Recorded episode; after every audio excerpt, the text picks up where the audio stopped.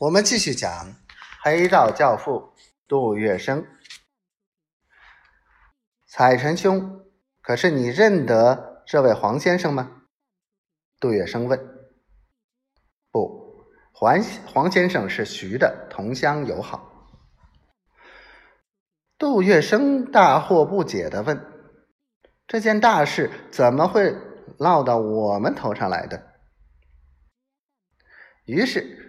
徐彩臣一五一十、原原本本的说了：“原来此次他一回上海，刚刚到家，徐徐继清便登门拜访，告诉他说，高宗武以外交部亚洲司长的身份，起先驻港从事情报工作，他一向抱着和平救国的大愿，又因为日本前首相。”全养义的儿子全养健，跟他是日本帝大时代的同学。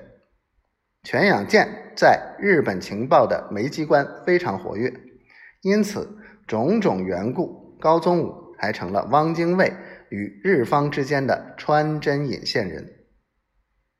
这个我晓得。杜月笙打断了他的话说：“前些时，香港华侨日报登过一条消息。”隐隐的指高宗武来往上海、香港是在秘密从事谋和。高宗武看了很不开心，扬言要告《华侨日报》。《华侨日报》的朋友托我出面解释，我叫人去跟高宗武说了。这位朋友很义气，马上答应了，看我的面子打消原意。杜先生和高宗武之间还有这一层关系。那就更好了，徐彩成欣然的说道。又道：“高宗武后来跟汪精卫到了上海，一直都是负责办交涉重要人物。但是不久，他到东京，近卫首相把中日密约开出来，他一谈之下，发现东洋人所谓的合约要比二十一条还狠。假使签了这项合约的话。”那么，整个国家民族的命运都要断送。为此，他觉得彷徨苦闷。